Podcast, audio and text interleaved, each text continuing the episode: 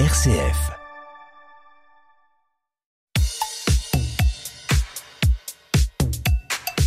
Tu me remercieras plus tard avec Vincent Bellotti.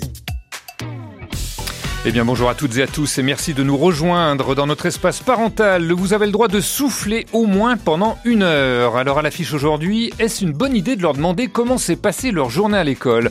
Entre silence radio et compte rendu interminable, le billet d'humour de Marion Cailleret. Votre enfant n'aime pas lire, eh bien on a trouvé une solution pour le mettre à la page. Ce sera à découvrir dans notre rendez-vous Bon Plan. Enfin, transformez vos enfants en paysagistes et bricoler un calendrier de l'Avent, deux idées d'activités à réaliser en famille. Ce sera à découvrir en fin d'émission.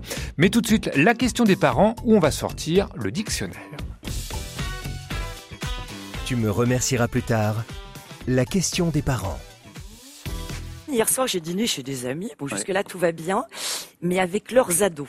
Alors, j'avoue, c'était le somme grave. J'ai passé la soirée en bas, de trop rageuse, rien pigé la yeuve. C'était trop ghetto, fraté. Alors, ce que je veux dire tout bêtement, c'est que cette soirée a été un enfer parce que je n'ai rien compris, vieillerie que je suis. Alors, ce qui me rassure, c'est que les parents, mes amis donc, sont aussi largués que moi. Le langage des ados aujourd'hui, c'est du chinois. Et oui, c'est du chinois, comme le constatait déjà en 2015 la chroniqueuse Alexandra Lévesque, et ça s'est pas arrangé depuis. Ce que que Poucave, Miskin, Celaes, Ghosté ou le fameux et déjà démodé Kwakubé, autant d'expressions que vous avez peut-être déjà entendues et qui du coup vous ont laissé grave dans des abîmes de perplexité. Alors d'où viennent toutes ces expressions? Qu'est-ce qui se cache derrière leur utilisation? Comment les considérer en tant que parents? Évitons un vrai déclin de la langue française. C'est ce qu'on va essayer de capter avec notre invité. Bonjour Cyril Trimaille. Bonjour. Trop bien que vous soyez avec nous. Vous êtes sociolinguiste et chercheur à l'université Grenoble-Alpes au laboratoire Lidilem. Alors, Lidilem, hein, c'est pas du langage ado. Je traduis linguistique et didactique des langues étrangères et maternelles. Est-ce qu'en deux mots, vous pourriez nous dire sur quoi portent vos recherches? Euh, si si j'essaye de définir euh, simplement, c'est en fait on étudie la langue ou les langues ou les façons de parler en relation avec leur, euh, les contextes sociaux, notamment dans lesquels euh, ces échanges euh, prennent place. Donc l'idée, c'est vraiment de, de, réfléchir à la fois à ce que font les locuteurs à la langue, est-ce que là où les langues permettent aux locuteurs de faire. Hmm. Voilà, pour le dire très très simplement. Donc on s'intéresse pas mal aux questions de catégorisation sociale, euh, de, de changement linguistique, en essayant de mettre ça en lien. Et puis on peut travailler, je dirais, à des niveaux très micro, c'est-à-dire sur des interactions euh, entre deux personnes, parce que dans une interaction, on va retrouver en quelque sorte en miniature la structure sociale. Et puis on peut aussi travailler à, l'échelle de, de, de, communautés beaucoup plus larges, que ce soit un quartier, une ville, un pays ou euh, des locuteurs d'une langue, par voilà, exemple, étudier qui donc dépasse souvent un seul pays. Ouais. Des micro-langages ou des macro-langages. Je précise aussi que vous êtes l'un des co-auteurs de Sociolinguistique des pratiques langagères des jeunes, et c'est paru aux éditions UGA. Alors ce fameux parler ado, d'abord est-ce qu'on peut dire que c'est vraiment un phénomène nouveau? Ou qu'au fond on n'a rien inventé, euh, Cyril Trimaille Alors ce, ce n'est pas un phénomène nouveau je dirais que aussi euh, anciennement qu'on dispose d'enregistrements, si on remonte euh, à des films des années 40-50, voire même antérieurement à des romans, hein, on mmh. peut penser à la guerre des boutons par exemple, on a, on a déjà une petite idée de ce que euh, ce qu'on pourrait appeler euh, le, le, la société adolescente euh, à de, de, de, longue date. Mmh. Je ne saurais pas dater exactement l'origine, mais en tout cas de longue date. Euh, chercher à se différencier, se particulariser. Et on verra sans doute par la suite que c'est pas seulement se différencier des parents, mais, mmh. mais aussi peut-être plutôt des, des enfants. Et des enfants. Alors, euh, je ne sais pas quelle est l'origine de, de, ces expressions, sur quoi elles se basent? Avant de vous laisser répondre, moi je vous propose de prendre un petit cours express d'ado première langue. On a demandé à des jeunes ce que pouvaient bien signifier certains termes, à commencer par le déjà célèbre avoir le seum. Être content, être triste, être dégoûté, euh, avoir la haine. Avoir le swag. Avoir du style. Ouais, vêtements. Oui. Le look. Le look. Si je vous dis je suis rapta. Ah, rapta, c'est que. C'est bourré. Quand tu fumes et tout ça, là. Askip. Ah oui, tout le monde dit ce qui paraît. Tout le monde dit askip. Euh, dit... C'est le S. C'est le sang.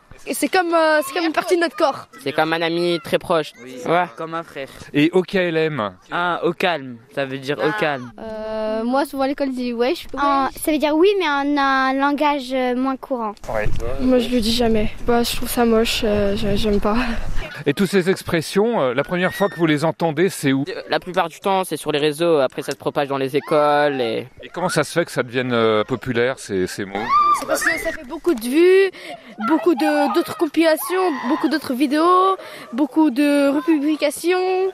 C'est comme ça que ça devient populaire oui.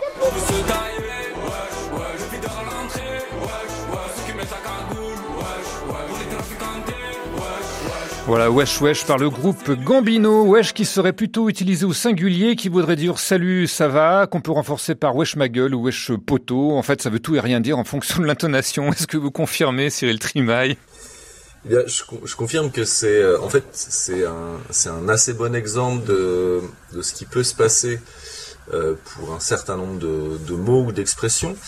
Euh, C'est-à-dire que on a au départ euh, un, ici c'est un emprunt euh, à l'arabe algérien plutôt hein, qui qui est emprunté il y a déjà une bonne vingtaine d'années on pourrait dire et puis qui au fil de ses usages va se devenir polysémique c'est-à-dire que il va ces usages vont s'étendre d'une certaine manière et euh, aujourd'hui, enfin dans moi dans les enquêtes que je mène euh, en, en collège, les adolescents ou préadolescents l'utilisent notamment comme une forme intensive, c'est-à-dire qui va marquer une certaine émotivité, qui peut être liée à la surprise, euh, à des formes de dégoût, à des formes de, de rejet, etc. Donc, Donc euh, c'est c'est un assez bon exemple, me semble-t-il, d'un mot ici en l'occurrence qui est emprunté à une autre langue, puis qui, au fil de ses usages, va changer de sens. Voilà. Donc ça me, ça me semble un, un- Ouais. cas assez, un cas d'école un petit peu. Euh, ce, qui est, ce qui est aussi intéressant, ce que je pointerais avec ce mot wesh, c'est que il est comme certains mots, il devient une sorte d'emblème qui va être utilisé pour désigner un groupe social. En l'occurrence, les ados, voire certains ados, et notamment les ados qu'on appelle pudiquement de quartier, et qui montrent bien ce que j'essayais de de pointer tout à l'heure, c'est-à-dire la relation qui peut exister entre les formes utilisées, les formes qui sont mises en circulation et les processus de catégorisation sociale, positive ou négative. Wesh wesh, Askip, Swag, Le Somme, Rapta, d'où ça vient tout ça? On a entendu l'un des jeunes dire ça vient des réseaux sociaux. Vous êtes d'accord là-dessus? Les réseaux sociaux sont des caisses de résonance aujourd'hui pour se, se parler à dos? Bah, disons que je, je trouve que caisse de résonance, le terme est assez bien choisi, puisqu'en réalité, euh, ils viennent toujours d'ailleurs que des réseaux sociaux. Enfin, je dirais qu'ils viennent toujours d'é- d'échanges, le plus souvent d'échanges oraux au départ. Je pense qu'il faudrait distinguer certaines formes. hein. Vous avez euh, dans votre euh, petit florilège, il y avait OKLM par Ouais. exemple. Et au KLM, on, on est plutôt sur euh, quelque chose qui va venir de l'écrit, hein, c'est-à-dire que c'est Du langage manière- SMS voilà, bah, SMS ou, ou, euh, ou forum ou réseaux sociaux. Ce qui est un peu différent de ce qui s'est passé pendant très longtemps. Où, alors je dis pas que ça n'existait pas parce que on, avait déjà hein, des, sigles et des choses comme ça qui pouvaient euh, rappeler l'écrit. Euh, Aujourd'hui, on a une grande porosité entre l'oral et l'écrit parce que les, écrits euh, à travers, les écrits qu'on peut utiliser et que les ados utilisent sur leur téléphone, par exemple, sont des écrits quasi instantanés. Et, en abréviation aussi, hein, pour être Euh, du coup, les lu abréviations le, correspondent le plus à cette vite possible. Voilà. écrit et lu le plus vite possible. Mhm. Je rappellerai juste que les SMS au départ étaient limités à 140, 160 ou 140 caractères, si je me souviens bien. Donc, il y avait une vraie fonction de euh, Rapidité. de bah, de rapidité et surtout d'espace limité. Mhm. Pas pas seulement de la rapidité, mais aussi euh, Il fallait si dire un maximum de 140, choses, voilà, avec un minimum eh de, de caractères. Ouais. Euh, le rap et le hip-hop sont les principaux fournisseurs aujourd'hui de, de ces termes, à votre avis? Bah, de la même manière que les réseaux sociaux sont des caisses de résonance ou Mm. des, des instances de diffusion, je pense que le hip-hop diffuse beaucoup, crée en partie, euh, mais, mais diffuse beaucoup. Encore une fois, quand, quand un rappeur met sur le marché linguistique des, des formes, un mot, c'est souvent que c'est une forme qu'il utilise avec euh, ses pairs ou qu'il a entendu dans des échanges, euh, qu'ils soient, que ce soit des échanges réels ou des échanges entre guillemets euh, sur des, des réseaux sociaux numériques, par exemple.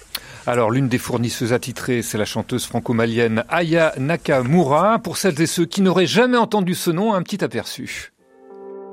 Hello papi, mais qu'est bazar J'entends des bails atroces sur moi. À ce qui paraît, je te cours après. Mais ça va pas, mais t'es taré, Mais comment ça Demandez type, tu croyais quoi? On serait plus jamais. Je pourrais t'afficher, mais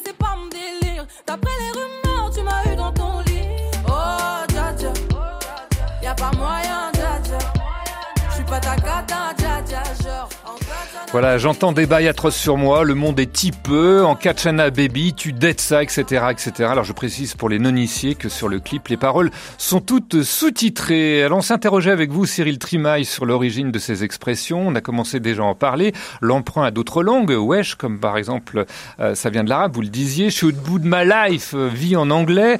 Il y a aussi tout ce langage SMS, hein. on parlait des antiques LOL, MDR, mort de rire, etc. Et puis OKLM. Et puis il y a aussi, euh, leur langage jeune, euh, tout ce qui est euh, meuf, relou, pécho, mif, keuf. Ce sont des mots qui sont dérivés du verlan, soit l'envers hein, quand on le met à l'endroit. Alors le verlan, c'est pas nouveau, hein, puisque ça s'est popularisé depuis la fin de la deuxième guerre mondiale. Comment ça se fait quand même que ce type de langage soit encore utilisé par la jeune génération en 2023 Je, je remonterai même euh, plus loin. Il y a des, on a des attestations de mots en verlan euh, dans des récits de prison du 19e siècle, par exemple. Oui.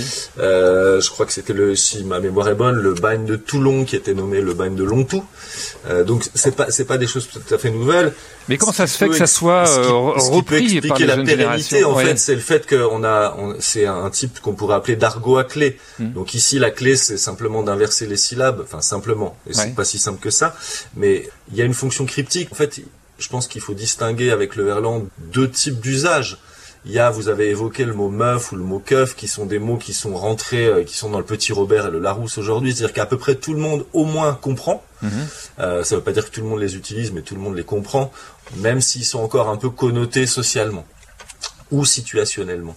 Donc il y a, y a ces, ces mots qui sont des, des mots qu'on reprend, qui ont intégré en gros le lexique du français, le lexique du français euh, parlé. Et puis on a le fait de créer des nouveaux mots. Et là, c'est là qu'il peut y avoir une forme d'intérêt euh, ludique et jubilatoire à, d'une part, cacher des choses à certaines personnes, d'autre part, montrer qu'on maîtrise une technique, et puis, euh, donc, il y a, il y a cette manière de se, de se présenter comme maîtrisant un certain code. Et puis, je crois que ça s'inscrit aussi dans, dans une forme d'histoire et de continuité euh, de ce qu'on pourrait appeler les parlers populaires, les manières de parler populaires qui sont, qui sont vivaces en France et dans, dans beaucoup de pays. Puisqu'on parlait de langage ancien, il y a aussi toute une série de mots ici du vieux français qui est revenu à la mode. On peut citer lasgar, euh, gars, bouffon, daron hein, pour désigner le père ou daronne la mère et qui signifiait euh, en 1680, hein, j'ai fait mes petites recherches, ça signifiait le maître de maison. Là aussi, qu'est-ce qui fait le patron? Qu'est-ce qui fait ressurgir ces mots, euh, euh, Cyril Trimaille? Bah, ce qui fait ressurgir ces mots, c'est que là encore, euh, quelqu'un va tomber dessus, euh, enfin quelqu'un, un locuteur ou Mhm. un groupe de locuteurs va le, le se remettre ou se mettre à l'utiliser. On peut penser que daron en fait a été continuellement utilisé dans certains groupes sociaux, et puis qu'à un moment, le fait que certains locuteurs se réemparent de ce mot-là Mhm. et le, le diffusent, notamment grâce via le hip-hop, hein, par exemple, bah, va redonner euh, je sais Un- pas, tout l'intérêt, pas de ouais. seconde jeunesse, mais en tout cas rediffuser ce mot-là. Re- Donc Lascar, euh, typiquement, bah, Lascar dans les années euh, 90, c'était aussi un désignant pour les jeunes de banlieue, je mets des guillemets à ce terme-là, mais donc des jeunes de milieu populaire, c'était un terme qui permettait de s'auto-désigner comme, comme cela. Quoi. Alors justement, on parlera justement de l'influence de ces mots sur la langue française. Est-ce que ça les appauvrit ou au contraire, est-ce que les- ça les enrichit? Si on continue ce, ce décryptage, il y a aussi toutes les métaphores comme celle-ci. Écoutez. Caractère, mais j'ai le glaive vengeur et le bras séculier. L'aigle va fondre sur la vieille buse. C'est chouette comme métaphore, non? C'est pas une métaphore, c'est une périphrase. Oh, fais pas chier. Ça, c'est une métaphore. Alors ça, c'était du Michel Audiard dans Faut pas prendre les enfants du bon Dieu pour des canards sauvages. Mais il y a plus récent, hein, je suis en PLS, je suis choqué. Là aussi, comment expliquer l'apparition de ces métaphores euh, chez les jeunes, euh, Cyril Trimaille? Alors, ça fait partie de ce qu'on appelle les procédés sémantiques, hein, qui, consistent à jouer sur le sens et non pas sur la forme des mots ou des expressions. Donc là aussi, c'est un procédé qui a toujours été euh, fortement utilisé. Donc, je sais pas si, je pense pas que ce soit quelque chose de nouveau, mais je- encore une fois, c'est l'exploitation des possibilités de la langue, du système linguistique, qui permet aux jeunes, mais pas seulement aux jeunes. hein, D'ailleurs, Mm. on, on est tous, euh, on fait tous des métaphores sans le savoir, euh, de, de, de créer. Après, encore une fois, me semble-t-il, ce qui a changé par rapport à à une trentaine d'années en arrière. C'est la rapidité avec laquelle certaines métaphores peuvent, Hmm. peuvent se diffuser. peuvent se diffuser sur Ah. les réseaux ou euh, Sur les réseaux ou dans ou les dans- cours de dans le- dans les cours d'école. On, on a donné quelques repères ainsi sur l'origine de ce parler ado, mais qu'est-ce qui fait qu'une expression euh, devienne populaire et puis disparaisse? En quoi ce langage est un moyen aussi de s'identifier? Comment est-ce qu'on le- peut le considérer en tant que parent On va continuer d'en parler, ce sera juste après une première page musicale. Alors on disait que le rap était l'un des principaux fournisseurs de ce parler ado, eh bien en voilà du rap, mais il est chrétien et oui ça existe, et c'est Gab qui part à l'aventure.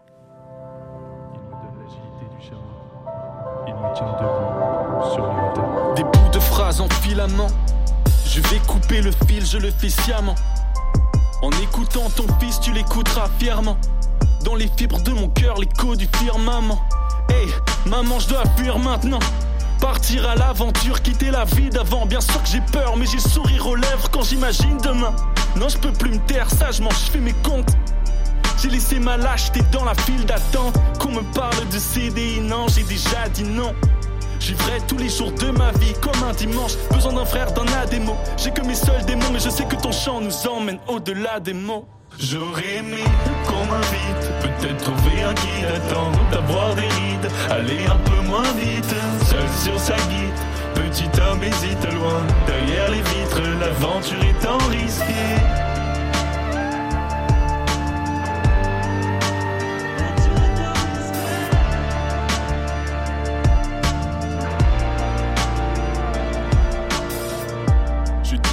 Les aime, ils pensent que je leur mens. On ne va à l'église que les jours d'enterrement. Y a pas d'eau dans le désert. Pas de bonheur dans nos errements. Si j'écris des poèmes, c'est parce que Dieu nous manque et j'ai rien à donner que de l'eau fraîche et des pansements. On changera pas le monde avec des prêches et des sermons. En même temps, facile d'avoir des sentiments. L'essentiel est abandonné quand tes sentiments. On fait nos courses dans le rayon du bas. Peu à peu, la vie perd son rayonnement. Aucune garantie d'être heureux en aimant. Un peu comme les parents de Neuville en Dubaï pour toucher les cieux. On n'a rien trouvé de mieux que les tours de Dubaï. On confond toujours la grandeur et la taille. Ils ont choisi la force, j'ai choisi mon J'aurais aimé qu'on m'invite. Peut-être trouver un guide, attendre d'avoir des rides. Aller un peu moins vite, seul sur sa guide. Petit homme hésite loin, derrière les vitres. L'aventure étant risquée.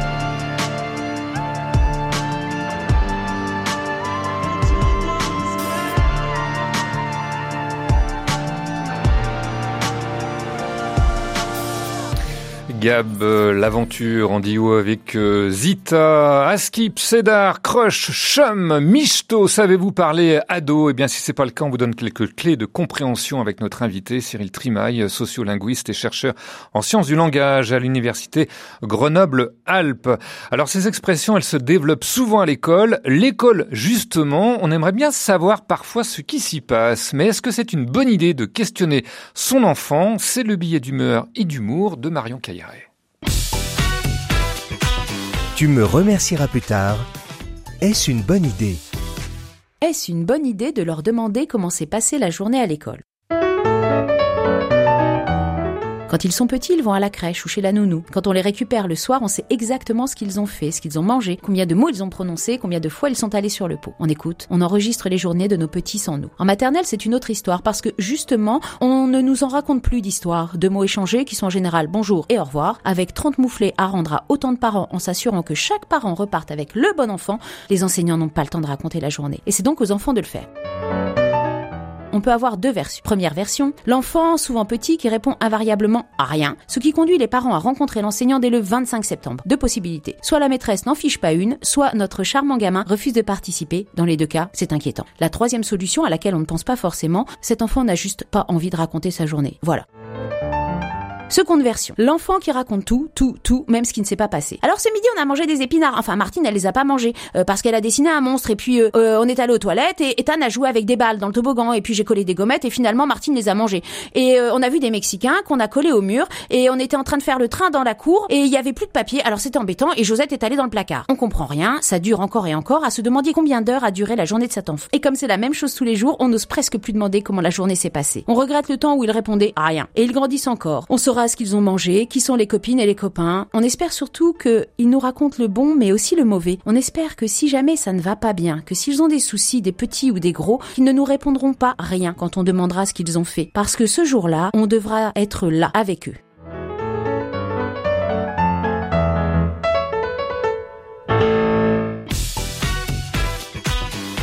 Tu me remercieras plus tard RCF voilà, l'essentiel, c'est d'être toujours là pour eux. Cyril Trimaille, vous êtes aussi papa hein, d'un ado, d'une plus petite. Vous cherchez à savoir ce qui s'est passé à l'école. Vous attendez qu'il veuille bien vous en parler. Euh, bon, vous avez le droit de pas répondre aussi. bah, je, oui, je cherche à savoir. Euh, c'est souvent plus facile avec la petite qu'avec l'ado. Mais... Ouais, de se confier, effectivement. Alors, justement, parlant d'ado, swag, bolos, crari, pour en venir à toutes ces expressions, en fait, pourquoi est-ce que les ados les utilisent? Qu'est-ce que ça représente pour eux? Est-ce qu'on peut parler de, de besoin de s'identifier, en fait? Mmh, oui, tout à fait. Bah, L'adolescence, on le sait, c'est bon, c'est un, un, phénomène qui est d'une part euh, physiologique, d'autre part psychologique et aussi social.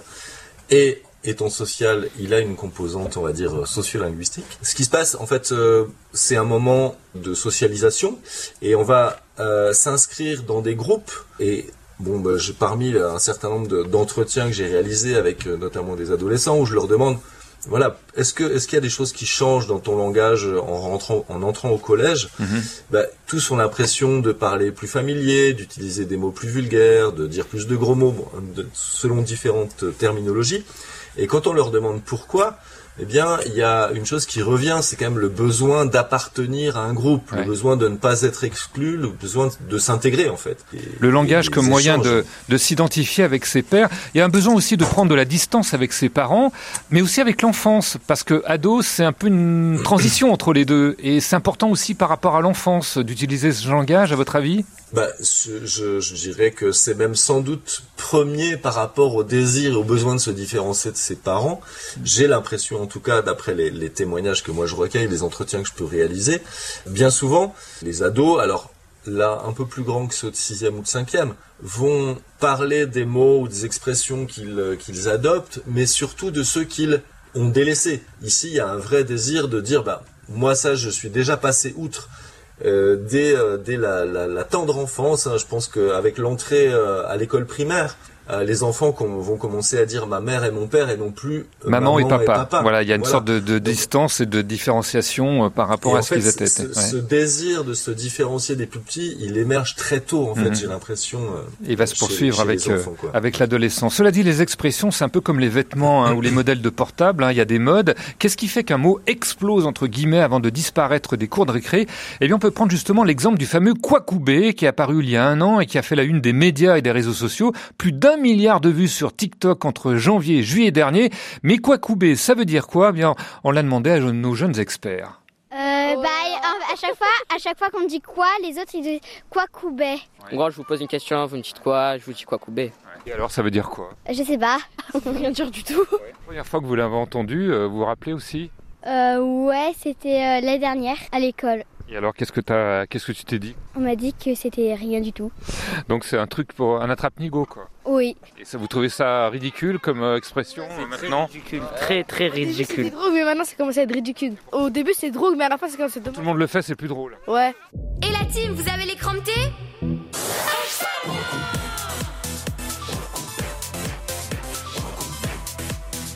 Voilà, Kwakubé tombé dans la déchéance. Vous savez d'où c'est venu ce fameux Kwakubé, euh, Cyril Trimaille? Alors il y a plusieurs hypothèses. C'est toujours c'est toujours Ouais. difficile de se prononcer euh, de façon péremptoire sur Mm. euh, les processus euh, qui, qui président à la création d'un mot. En l'occurrence, il y en a qui pensent que en fait c'est aussi un jeu de mots avec coup A, coup B, avec euh, voilà le quoi appelant euh, le quoi si on le décompose pho- phonétiquement, bah, ça, ça peut faire coup A Mm. et euh, le coup B serait, étant euh, la réponse euh, du berger à la bergère, si je puis dire. Et en, en réalité, bon, moi j'ai, on m'a dit aussi que ça ressemblait à une expression euh, qui venait du Cameroun. On a parlé de Côte d'Ivoire. Bon, je, enfin- je me prononcerai pas sur l'origine. En tout cas, euh, ce qui est sûr, c'est que le TikTok a servi vraiment de, de, de caisse de résonance euh, très très forte. Puis les cours d'école, comme vous l'avez dit. Euh, avant de, et- avant de et- sombrer dans le, dans le déclin, justement, comment expliquer le, le, le déclin d'une expression? Est-ce que c'est parce qu'elle est trop utilisée, comme l'ont dit les enfants dans le, dans le micro-trottoir? Quand elle est trop utilisée, finalement, elle perd un petit peu de son originalité et puis on passe à autre chose. Est-ce qu'on peut l'expliquer Euh, tout euh, simplement comme ça? Bah, le déclin, c'est que ça perd de son pouvoir différenciateur. Je, vous- je vais vous citer un exemple euh, de, de mémoire là d'un entretien que j'ai réalisé avec un élève de sixième qui me dit, bah, En fait, euh, oui, euh, il est arrivé, on s'est mis à l'utiliser beaucoup au collège, et puis moi aujourd'hui je l'utilise plus au collège, mais je l'utilise dans mon club de sport où personne ne le dit encore. Donc c'est une manière de se encore une fois, on est sur la, la présentation de soi, Hmm. et c'est une manière de se donner une sorte de statut d'innovateur dans un groupe ou dans un petit réseau par le fait qu'on introduit un usage. Voilà. Et auparavant, il y a d'abord faire comme les autres, faire comme tous les autres. Et puis bah moi ce qui m'a ce qui m'a intéressé c'est que euh, c'est la façon justement dont les les sixièmes et les cinquièmes euh, tenaient absolument à me présenter le mot, à me dire qu'ils le connaissaient. Et puis bah typiquement quand j'en parlais avec mon fils qui était au lycée, il me disait non mais ça c'est déjà vieux. Hmm. C'est déjà vieux, ça se démode. C'est vrai, c'est vrai que ça se démode très très c'est vite. une hein. façon Ouais. de se de se démarquer pardon des plus petits Hmm. aussi pour les plus grands. En tout cas, comment considérer ce langage en tant que parent? Est-ce qu'il faut s'y mettre aussi, histoire de pas passer pour un vieux ringard, ou au contraire leur laisser le champ libre? Moi, je vous propose d'écouter ces réactions, et notamment la maman de trois ados. Ils ont pas l'âge. Ils ont pas l'âge? Oui, ils ont pas l'âge. Euh, je trouve que c'est un peu bizarre. Ça, surtout, souvent, il y a des personnes âgées qui disent le même langage que nous, mais enfin, d'habitude, ils n'employaient pas ces mots-là avant. Qu'ils n'ont pas à apprendre votre langage. Ouais. Bah, des fois, quand ils l'emploient, c'est c'est marrant parce qu'ils l'emploient mal. On va côté. Oui. Est-ce que vous utilisez un langage jeune pour communiquer avec des jeunes Euh, non, je l'utilise pas, mais je le comprends parce que je travaille dans les écoles, donc euh, je l'entends par les élèves et des fois je leur demande de m'expliquer plutôt ce que ça veut dire pour comprendre ce que les élèves disent. euh. Vous trouvez que c'est bien qu'ils aient un langage à eux Oui, c'est une forme d'affirmation pour être jeune. voilà. Après, il faut, que ça reste cadré, il faut pas qu'il y ait des dérives, que ça devienne vulgaire. Mais après, c'est rigolo, c'est des petits jeux d'enfants, quoi. Et euh, vous trouvez ridicule que des adultes se mettent à parler langage jeune Moi, ça me dérange dans le sens où il faut que euh, chacun ait son âge pour évoluer. Euh, Les enfants ont besoin de leur espace, les adultes ont besoin du leur. Voilà, faut pas être intrusif. euh, Les parents, c'est les parents, c'est pas les copains. Chacun son langage. C'est ça. Tu me remercieras plus tard avec Vincent Bellotti. Voilà, chacun son langage. Vous êtes d'accord là-dessus, Cyril Trimaille euh, C'est ridicule pour un, un adulte d'essayer d'utiliser des, des mots d'ado Alors, je, je, je dirais pas ridicule parce que mon, mon rôle n'est pas de juger et de Ouais. porter les jugements notamment. euh. Alors, euh, pour les pour les ados, oui, ça peut l'être. Voilà, si on se place, comme comme le disait un de vos jeunes témoins là, bah oui, ça fait bizarre, euh, c'est pas de leur âge.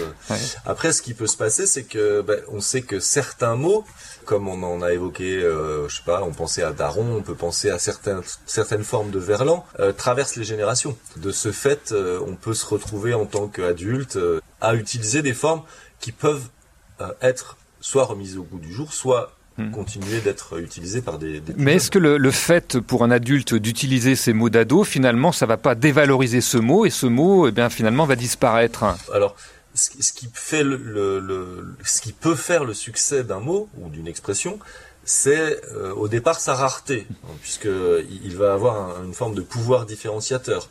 On a, on a fait un travail récemment avec un collègue japonais, Ko- Kosuke Inai, qui montre que, en fait, dès qu'un, et je pense là au mot R, euh, qui voulait, qui veut dire rien, en fait.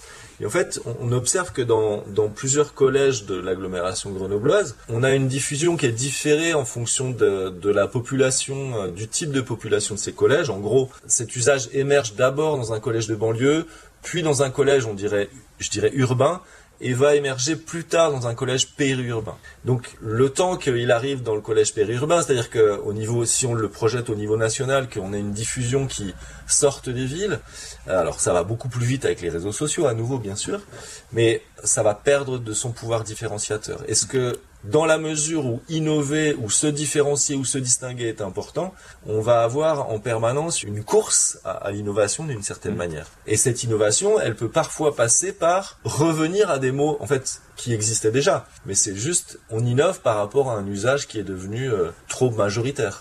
Alors encore faut-il savoir euh, si ces mots euh, sont grossiers ou pas. hein. C'est ce que disait la, la maman quand on maîtrise pas le, le parler ado.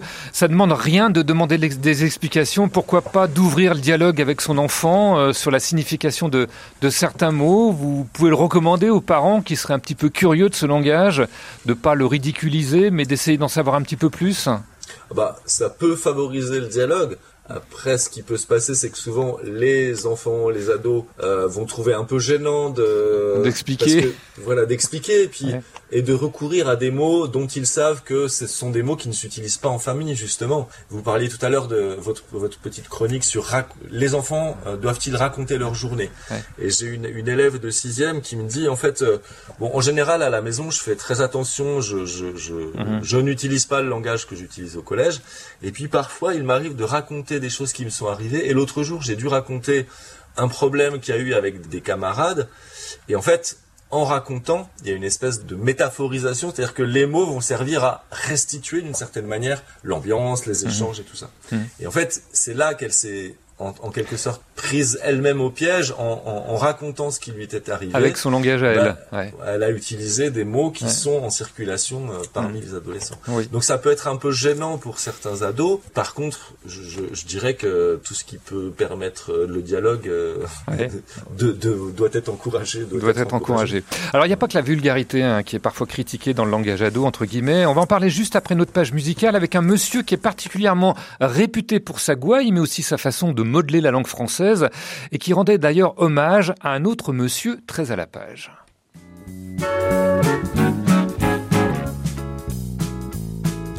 J'ai eu envie de faire en m'amusant une petite chanson à propos d'un monsieur qui vient souvent dans notre maison. Il s'agit pas du facteur du plombier, d'un représentant casse-pied. Il rend intelligent même les plus sots, c'est Bernard. Un homme illustre disait des Français, ce sont tous des veaux. On a depuis fait de nombreux essais pour changer de peau. Mais c'est pas avec le loto Dallas que nos cellules se décrassent. Un homme est venu rehausser le niveau, c'est Bernard Pivot. La ménagère qui n'avait lu avant que la du cake a pris bouleversé que Chateaubriand n'était pas qu'un steak. Son époux n'ayant lu que des cantates sur les boîtes de camembert, se mit soudain à citer Roland Barthes, Nietzsche la bruyère. Le vendredi, les Français rentrent chez eux, bâclant leur dîner.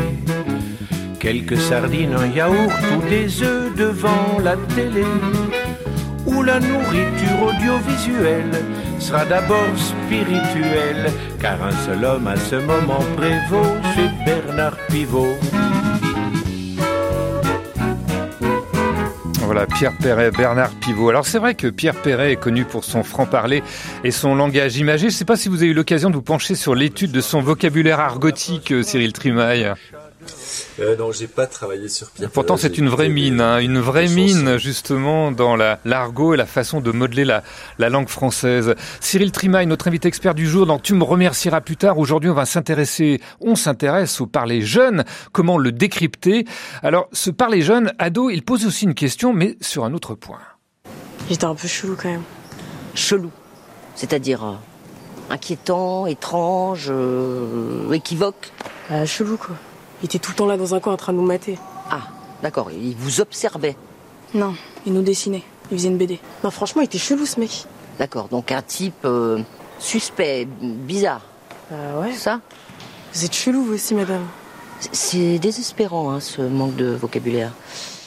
Voilà, difficile de mener une enquête policière auprès de jeunes quand on n'arrive pas à déterminer ce que le mot chelou, louche en bon français, désigne précisément. Extrait de la série Les Invisibles diffusée sur France 2. Alors, appauvrissement du langage, c'est justement la critique qui revient le plus souvent. Nos jeunes ne savent plus parler français ou du moins ont de moins en moins de vocabulaire à force de dire wesh, dar ou chelou. Est-ce que vous partagez ce sentiment? Est-ce que ce langage appauvrit la langue française? Euh, Cyril Trimaille Je pense, pense qu'il il faut pas confondre la langue française et le vocabulaire ou le répertoire lexical de- des, Des jeunes. ados, ouais. Et de quels ados parle-t-on Et euh, je, je, je crois que la langue française, elle s'enrichit en fait de tous les nouveaux usages. Mhm. Euh, donc le fantasme de l'appauvrissement de la langue, euh, il n'est pas nouveau et euh, il, il remonte même à, à plusieurs siècles. Euh, le fantasme ou le, la peur un peu irrationnelle de ce que la nouvelle génération soit moins bonne que la précédente remonte à l'Antiquité, hein, on en a des traces très anciennes. Mais est-ce que ça se retrouve pas quand même dans la, rédaction euh, de, de, devoirs euh, avec euh, des, des, formules ou des mots, puisqu'on parle beaucoup en abréviation, finalement qu'on sache plus écrire correctement le français à cause de ce langage-là? Déjà, il faut distinguer l'écriture et l'oralité. Enfin, la langue n'est pas l'écrit. Ça me semble un préalable vraiment important. La langue, c'est oral. L'écrit, c'est une modalité d'existence de la langue. Et le fait que les ados ou les jeunes euh, utilisent ce qu'on peut appeler euh, des, des, pratiques langagières de jeunes, des mots de jeunes, n'a en soi rien à voir avec euh, le fait d'avoir moins de vocabulaire. Il n'y a, a, pas d'incidence après sur le niveau scolaire, c'est ce que je veux dire aussi. Bah, pas, pas directement. Ce qui, ce qui a une incidence sur le niveau scolaire, c'est comment on est encadré, comment, à quoi on est exposé. Et puis le, le, le niveau scolaire, il dépend bah, beaucoup de la façon dont l'école euh, encadre. On va prendre un exemple tout bête, la taille des classes par exemple, ne serait-ce que ça. Mmh. Mais euh, après, il y a une, un autre facteur qui est que aujourd'hui arrivent au collège et au lycée et à l'université beaucoup de jeunes qui n'y avaient pas accès auparavant. Donc cette massification, elle s'accompagne aussi d'un changement euh, dans les pratiques. Donc vous voulez dire que ce langage ado finalement n'a peu d'influence donc sur le, le niveau scolaire hein, bah, Je pense pas que, enfin en tout cas, il ne me semble pas que ce soit le langage ado en soi, parce que vous, a, vous avez des ados qui vont utiliser ce langage euh, très fortement et qui, qui auront de très bons résultats scolaires. Donc le lien de causalité qu'on fait entre langage ado ouais. et moindre résultat scolaire ou euh, déperdition de la langue française mmh. me semble. Euh, Est-ce que ça peut être aussi un, un, moteur d'évolution de la langue française? On sait qu'il y a certains mots, et vous le disiez tout à l'heure, qui sont rentrés officiellement dans le dictionnaire Robert ou Larousse, comme keuf, malaisant, se ramiter, c'est-à-dire se réconcilier, je traduis, ou encore ghoster, rompre brutalement. C'est une forme de reconnaissance pour vous, euh, une forme d'enrichissement finalement, ou simplement de montrer que la, la langue, eh ben, elle est vivante, hein, comme on dit, et qu'elle évolue? Là encore, je ne parlerai pas d'enrichissement au sens où, euh, où c'est un, un jugement. Mmh. Et je parle juste du fait que la langue change et que euh, les mots, les expressions, mais aussi les prononciations euh, des jeunes font changer la langue. Donc c'est positif ou, ou pas, peu, peu importe à mon avis, mmh. c'est un état de fait et on ne peut rien contre. Voilà, c'est pas les, les, avis de l'Académie française ou les tribunes alarmistes et déclinistes qui changeront quelque chose. Mmh. Par contre, ce qu'on peut en, éventuellement imaginer, c'est comment on peut mieux connaître ses créations, ses inventions, ses évolutions, et éventuellement s'appuyer dessus pour euh, mieux que les ados, que les élèves connaissent mieux la langue dite classique ou standard. Comment on fait des ponts entre les deux et ne pas les opposer comme euh, des phénomènes irréconciliables. En tout cas, le langage ado, il n'est pas prêt de se mettre en PLS. Hein, et si vous voulez vous mettre à la page sans trop passer pour un bolos, eh ben voilà une sélection de termes pas encore trop périmés. Euh, rouge, gorge sèche, cheveux, wifi, euh, quoi coubet, coiffeur, ouais, tous les trucs euh, comme les ça. expressions, en fait, tu dis un mot et après, avec euh, un autre mot, ils finissent un mot pour faire un mot, soit qui existe, soit qui n'existe pas. Le maillot rose. C'est quoi le maillot rose? Non. Ça se dit pas, bon. Après, sinon, il y a A, B, C, ton pantalon. Ça sert à rien, mais c'est marrant. Empagna, ça veut dire quoi empagna? En fait, souvent, on, on dit t'as crampé, sauf que ça veut rien dire. Du coup, on fait un, ils font ampaya, et après, ils font, ils font quoi? Et après, ils te disent quoi coubet. Dire quoi tout ça? Ça veut rien dire du tout, c'est juste un truc qui fait rire les gens. Et un tout, tu fais ancienne, c'est euh, Ara, on est bien. Ara, on est bien? Ara, on est bien. Et alors, ça veut dire quoi? Comme on est bien, alors on dit ça. D'accord. Voilà, Ara, on est bien. Euh, je ne sais pas si vous avez un commentaire à faire sur ces expressions, euh, ces enchaînements de, de mots aussi qu'on commence à voir, euh, Cyril Trimaille. J'aurais deux commentaires à faire. On voit l'aspect, je dirais, jubilatoire. Hein, mmh. Je parlais tout à l'heure de, de fonction ludique et jubilatoire. On, on, on la voit bien. Moi, c'est des choses que j'ai eues de multiples fois en entretien, où justement, avec des synchronisations, c'est-à-dire qu'on est, on est à la limite d'une performance collective où les, les ados euh, se synchronisent et, et, vont pouvoir réciter comme ça, euh, soit des enchaînements de mots type un peu cadavre, cadavrexie, comme l'exemple mmh. que vous venez de diffuser. Donc il y a, y a, ce premier aspect, et puis il y a l'aspect, euh, en fait, c'est pas du tout nouveau.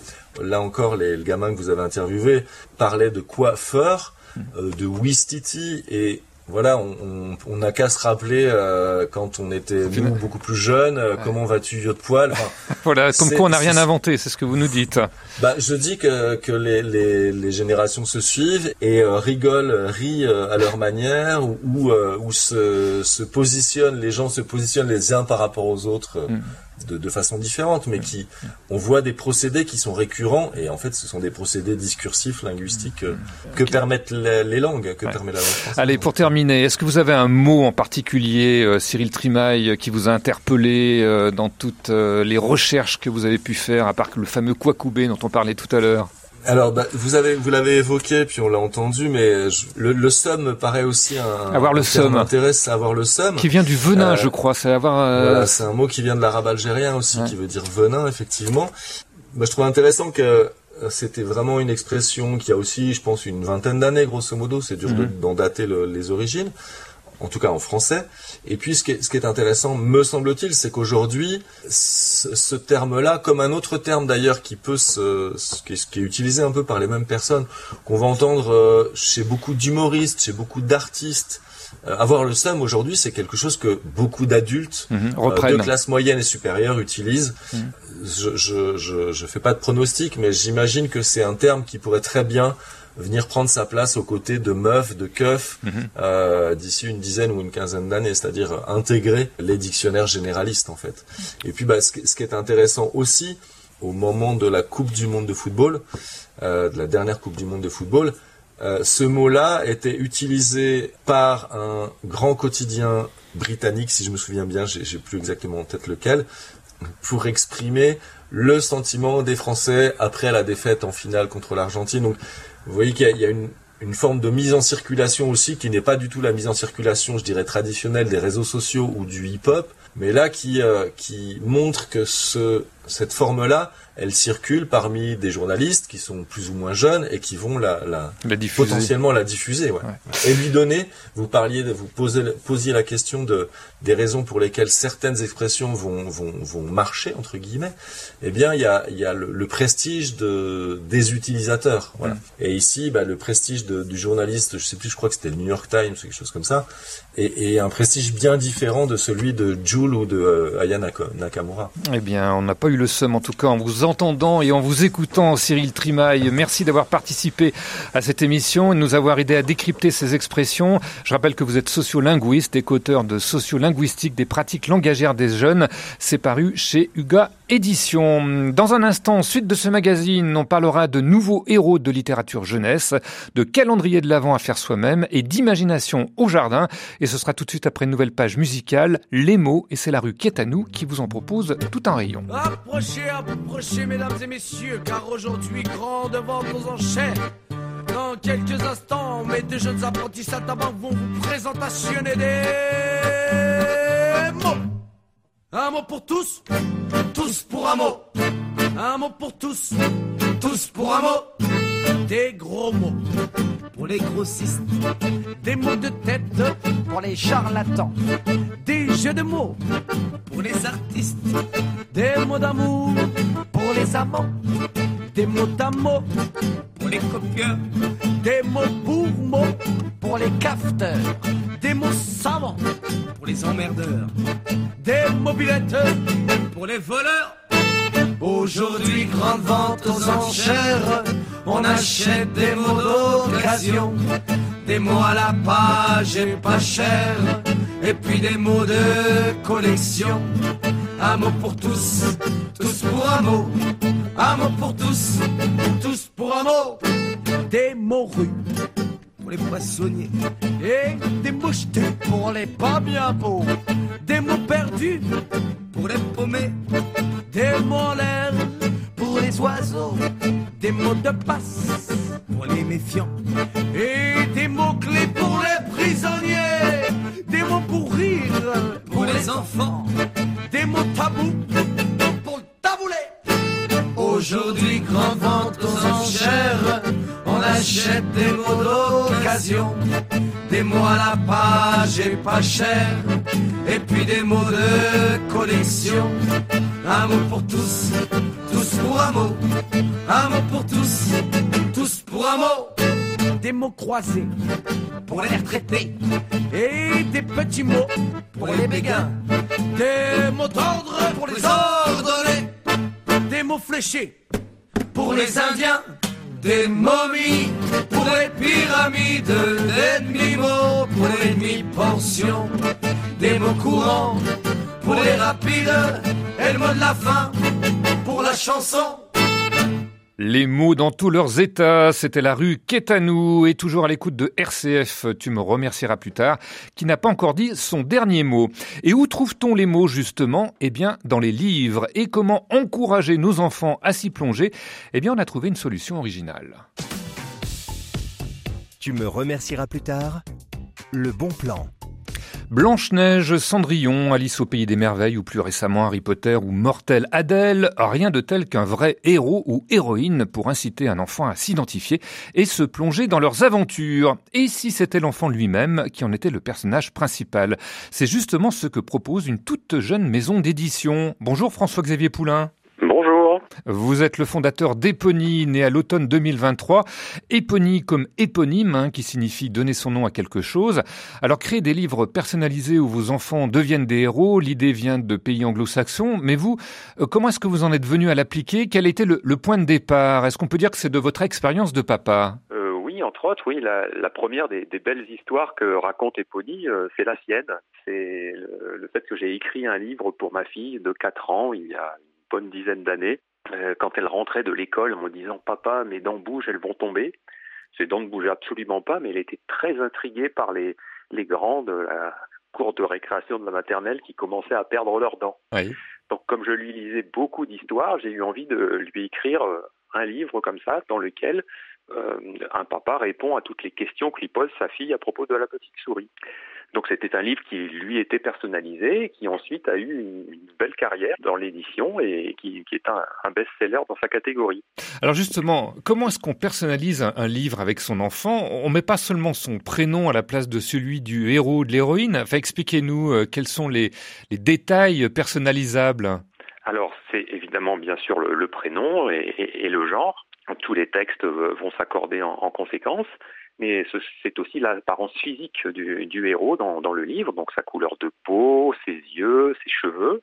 Et le, le personnage aura donc euh, l'apparence physique et l'enfant pourra vraiment s'identifier à ce personnage. On a aussi quelques petites caractéristiques particulières en fonction des différents titres. Par exemple, euh, pour le livre sur l'anniversaire, on peut indiquer les prénoms des, des, copains et copines qui seront invités au goûter d'anniversaire ou qui a aidé l'enfant à préparer le gâteau. Alors justement, est-ce que vous pourriez nous donner euh, des titres hein, que vous proposez en version personnalisable? Est-ce qu'on peut avoir un ou deux exemples? Alors le premier exemple, eh bien, c'est celui que j'avais écrit pour ma fille sur la petite souris. Ensuite, il y a un livre euh, qui est tiré d'un livre existant déjà dans la littérature classique qui s'appelle La baleine en danger. Donc maintenant, chaque enfant peut devenir un des petits mousses à la rescousse de la planète qui part euh, sur les océans sauver une baleine échouée sur une plage. Et vous avez aussi, par exemple, Boucle d'or et les trois ours. Le fameux Boucle d'or où elle va euh, piocher dans les, les bols de soupe des ours, c'est ça? Exactement, ouais, le, le, grand bol, le petit bol et le moyen bol. Et maintenant, eh ben, ce n'est plus Boucle d'or, ça peut être euh, Manon, Lison, Jules, Arthur et les trois ours. Alors, depuis que vous avez lancé ce concept, euh, François-Xavier Poulain, quel retour vous avez eu de parents et puis surtout d'enfants? Parce que j'imagine ça doit faire bizarre de voir son prénom et son aspect physique dans un livre. Ah ben les enfants sont, très fiers, ils sont, très contents de leur livre et c'est un livre auquel ils s'attachent beaucoup. Et c'est d'ailleurs tout l'intérêt du concept, c'est que ce livre va avoir beaucoup d'importance pour eux, ils vont s'identifier au personnage, donc être plus réceptifs aux messages transmis par l'histoire. Et puis des, des, études ont aussi montré que euh, tous les bienfaits de la lecture euh, chez l'enfant sont multipliés quand il s'agit d'une histoire personnalisée. Ça peut déclencher, à votre avis, plus tard le goût de la lecture, hein, même si on n'est plus le héros ou l'héroïne du livre? Oui, bah, l'idée aujourd'hui, le livre est, fortement concurrencé par tout un tas de sollicitations chez, les jeunes euh, enfants. Donc euh, il faut que ce livre euh, soit plus attirant et, joue aussi, lui, un peu sa carte pour pouvoir continuer d'intéresser au maximum les enfants. Et c'est ce qu'on essaye de faire avec ces, ces livres personnalisés. Qui, qui vous les commande? Je crois que ce sont surtout des grands-parents. Alors oui, ça fait, ça fait un mois que nous avons lancé le concept et on a une majorité de, de grands-parents parce qu'il est possible sur la deuxième page du livre de mettre une photo euh, de, de l'enfant pour personnaliser encore davantage le livre ainsi qu'une dédicace, un petit mot euh, en souvenir de ce livre qui est offert pour un anniversaire, pour Noël ou pour toute autre occasion. Et souvent, souvent, ce sont des, des grands-parents qui, qui, sont très heureux de, de faire un, un, beau cadeau personnalisé comme ça à leurs petits-enfants et un cadeau qui, qui va rester et dont il y aura toujours une trace. On va parler prix aussi, François-Xavier Poulain. Un livre personnalisable, ça coûte combien et puis dans quel délai on, on peut l'obtenir? Alors, euh, dès 19,90 euros, vous pouvez avoir votre livre personnalisé, ce qui est à peu près la moitié du prix des livres personnalisés qu'on trouve actuellement sur le marché. Ce sont des, des, livres en couverture souple, assez légers, ce qui nous permet justement de les expédier facilement par la poste, et vous les recevez sous une semaine à la maison. Sous une semaine à la maison. Alors si on veut en savoir plus hein, pour commander ce livre personnalisable, où est-ce qu'on peut se renseigner? Alors c'est sur le site internet eponi, e p o n i.fr.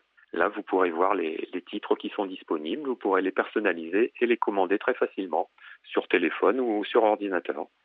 Voilà une idée de cadeau original pour les fêtes, hein, si vous en manquez d'idées. Eh bien, merci François-Xavier Poulain, fondateur d'Epony, maison d'édition, je le rappelle, spécialisée dans les livres jeunesse personnalisables. Merci, à bientôt. La fiction de A à Z, où tout devient possible dans un monde où l'imagination d'un enfant peut germer et grandir de façon colossale.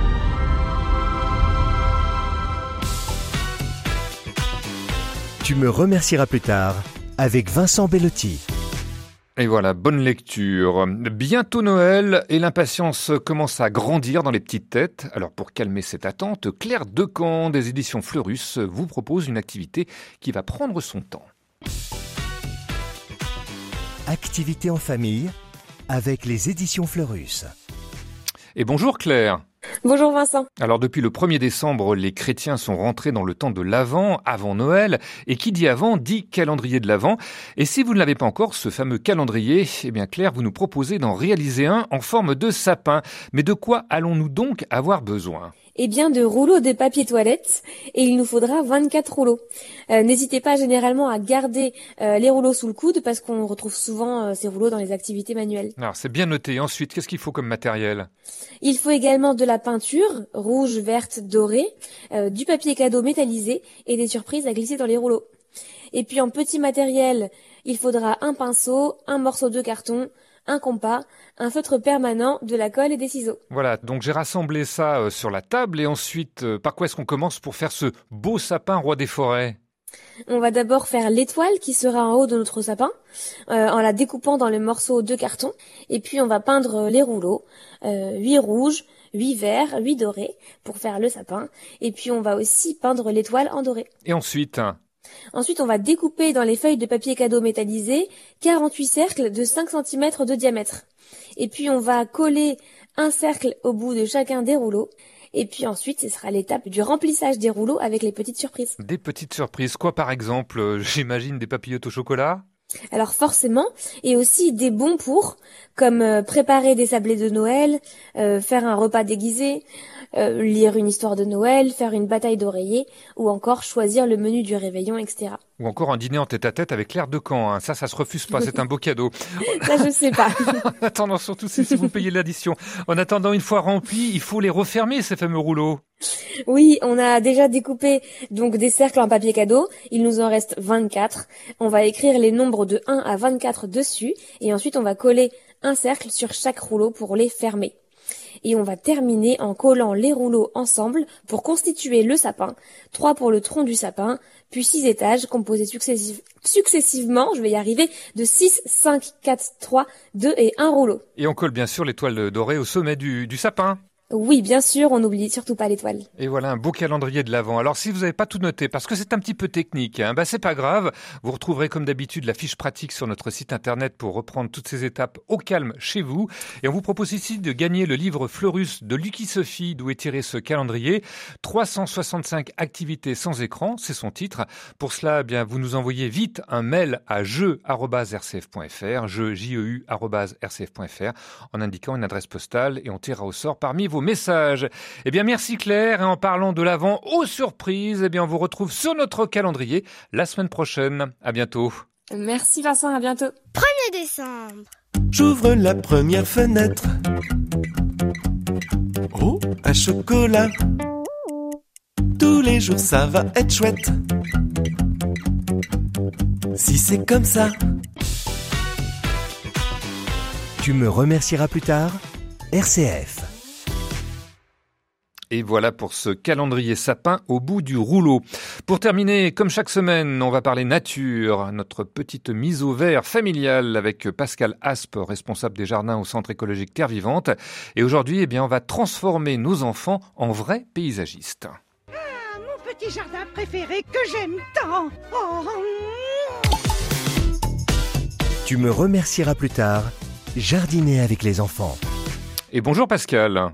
Bonjour Vincent, bonjour à tous. Alors l'hiver est là, il n'y a plus grand chose à faire au jardin. Et bien justement, c'est le bon moment pour imaginer ce qu'on pourra faire du jardin à la belle saison. Et c'est un projet qu'on peut envisager avec un enfant, mais dans quelle mesure? Ah ben on va faire plus de choses. Alors déjà on va plusieurs choses. On va partir de ses envies bien entendu. On va aussi en profiter pour pour dessiner la zone qu'on va aménager, euh, le jardin, le balcon, la terrasse. Et puis on va aussi essayer de se rappeler un petit peu ce qu'on a fait aller l'année passée et qu'est-ce qui a marché, pas marché. Donc l'idée c'est vraiment d'impliquer l'enfant, le dessiner avec lui et, et lui demander ce dont il a envie pour le faire avec lui et le plan et le projet. Alors une fois qu'on a écouté ses envies, hein, ce qu'il a envie de faire pousser dans ce jardin, euh, comment est-ce qu'on procède concrètement. On, fait une reconnaissance de terrain? Ben oui, voilà, on va commencer par la première chose, c'est faire faire un dessin, donc reconnaissance de terrain. Donc on sort dans le jardin ou sur le balcon, sur la terrasse avec, allez, avec un petit mètre et on vient commencer à, à mesurer la zone pour pouvoir la dessiner sur une feuille, à mesurer la zone et puis à à, à identifier les éléments qu'on ne peut pas bouger, euh, la, la, cheminée, euh, le barbecue, euh, l'arbre, etc. Et du coup on vient faire le plan, la piscine éventuellement. Donc on vient faire le plan. Alors on fait pas le plan bien entendu de tout le jardin et encore peut-être pour les plus grands ça peut être sympa mais on va dire qu'on fait le plan de la zone proche qu'on veut aménager avec l'enfant et après on questionne l'enfant qu'est-ce que tu as envie de mettre où et quoi? J'imagine aussi qu'il faut tenir compte du soleil et de l'ombre, hein, parce que ça aussi c'est important pour les futures plantations. Eh ben oui, oui, on en profite justement pour voir où est le nord, où est le sud, où c'est qu'il y a l'arbre ou le mur du voisin ou, ou, la pergola qui nous fait de l'ombre, parce que pour les futures plantations, on ne va bien évidemment pas planter la même chose au soleil ou à l'ombre. Donc on en profite pour essayer de lui faire comprendre que cette zone-là, elle sera pas tout le temps au soleil, celle-là, elle sera tout le temps au soleil, et donc du coup, on l'accompagne un petit peu dans ses choix en lui donnant des petites infos. Alors une fois qu'on a fait les choix hein, de la zone, euh, de la lumière, euh, de la chaleur, etc., il faut penser aussi à ce qu'on va mettre dedans, c'est-à-dire que concrètement, il faut établir un planning des plantations. Ah ben oui, donc on va dire ok, eh ben ces plantes-là, elles se sèment ou elles se plantent à ce moment-là dans l'année, et donc du coup on va établir notre petit planning en se disant ben ok, ben qu'est-ce qu'on va faire en février? On va aller acheter euh, du terreau pour le balcon, ou alors on va essayer de trouver du compost pour nourrir la terre de jardin. Euh, en mai, on va planter les tomates. En avril, on va semer les radis, etc. Donc on fait, on s'en profite pour se faire notre petit planning à l'année, qui sera suivi par l'enfant, et puis qui lui donne une espèce de projection de voilà tout ce qu'on va faire dans l'année et voilà ce qu'il faut anticiper pour pouvoir le faire la prochaine fois. Voilà, et en attendant, eh bien l'enfant pourra toujours dessiner à son futur jardin, hein, comme sortir les crayons de couleur. Avant l'arrosoir, eh bien merci Pascal pour cette prospective jardinière à hauteur d'enfant et nous, bah pas besoin de se faire un dessin puisqu'on se retrouvera la semaine prochaine. À bientôt. À bientôt. Eh bien voilà, tu me remercieras plus tard. On va baisser le rideau, mais on se retrouvera la semaine prochaine pour parler cadeaux de Noël cette saison. Et malgré la crise, eh bien nombreux sont les parents à vouloir faire plaisir à leurs enfants. Mais jusqu'où aller dans leurs désirs Comment les inciter à penser à autre chose que du matériel? Eh bien on fera le point avec Marie Costa, coach parental. En attendant, merci à Hugo Vincent, un vrai cadeau à la régie technique. On va se quitter avec la citation du jour. Maman, individu qui peut crier, va dans ta chambre et puis viens faire un câlin. Le tout en 5 minutes d'intervalle. Allez, beaucoup de câlins et à la semaine prochaine.